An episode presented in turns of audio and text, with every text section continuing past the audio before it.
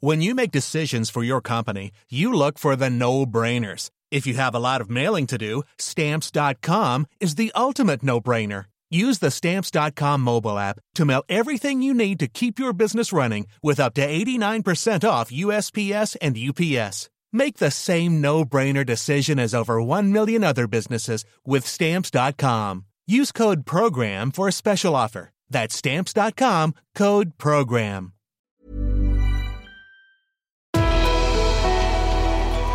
Bonjour à tous et bienvenue dans Callisto, le podcast qui vous fait voyager à travers les récits mythiques et les légendes.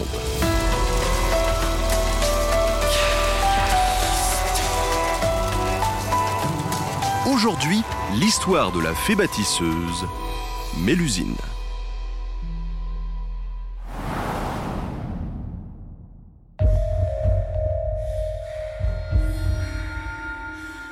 L'histoire de Mélusine commence en France au Moyen Âge, alors que le jeune comte Raymondin assiste à la mort accidentelle de son oncle. Bouleversé et considéré comme suspect par son entourage, il fuit à travers la forêt de Coulombier. Sa cavale le mène alors à faire une halte à la fontaine de la soif. Trois jeunes femmes s'y trouvent et l'une d'entre elles se prénomme Mélusine. Raymondin est ébloui. Sa beauté incomparable le séduit immédiatement. Il en oublierait presque qu'il est poursuivi pour répondre de ses actes. Dans cette détresse pressante, Raymondin ose néanmoins lui demander de l'aide et Mélusine accepte. Mais en échange, il doit ni plus ni moins que l'épouser. Et elle ajoute une drôle de condition à tout ça.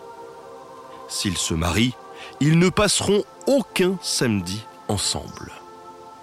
Amusé par cette curiosité, et surtout très heureux de pouvoir épouser la belle Mélusine, il accepte avec joie et promet de respecter son souhait de ne jamais la voir le samedi. Le pacte et Mélusine l'aide à se sortir de sa position délicate. Désormais écartés de tout soupçon quant à la mort de son oncle, les deux amants s'épousent et fondent une famille. Ensemble, ils ont dix garçons. Afin de célébrer ses naissances, la belle Mélusine fait bâtir un château pour chacun de ses enfants. L'histoire pourrait en rester là. Mais c'est sans compter sur la jalousie du frère de Raymondin, le comte de Forez. Très curieux de cette histoire, il incite Raymondin à espionner sa femme le samedi. Après tout, elle doit bien cacher un lourd secret pour avoir imposé une telle condition à son mariage. Piqué au vif et poussé par la curiosité, Raymondin se laisse tenter par la proposition de son frère. Le samedi suivant, il se dirige vers la chambre de Mélusine et, avec sa dague, il perce un tout petit trou dans la porte pour l'observer. Il y voit sa femme en train de prendre un bain. Jusque-là, rien d'anormal. Mais surprise il découvre qu'à la place de ses jambes se trouve une queue de serpent. Choqué, Raymondin force la porte afin de confronter Mélusine. Elle pousse un cri de désespoir en voyant son mari entrer et laisse échapper un flot de larmes tout en se hissant hors de son bain. Pourquoi n'a-t-il pas tenu sa promesse? Au comble du désespoir, désespérée d'être ainsi découverte, elle se dirige vers la fenêtre toute proche et se jette dans le vide. Mais, durant sa chute, elle se transforme en dragon et s'envole au loin.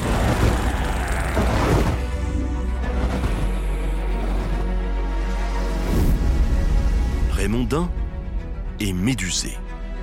Il ne comprend pas ce qui vient de se passer et il espère sans relâche que sa femme revienne. Il attend des années durant, mais Mélusine ne se montre pas. Leur contrat est rompu. Dans son infinie tristesse, il n'a rien pour se consoler. Et pourtant, lorsqu'il arrive un malheur dans la famille, on peut entendre au loin les lamentations d'un dragon. C'est Mélusine qui n'est jamais bien loin et qui veille sur ce qui lui reste de plus précieux, ses dix garçons et ses nombreux châteaux.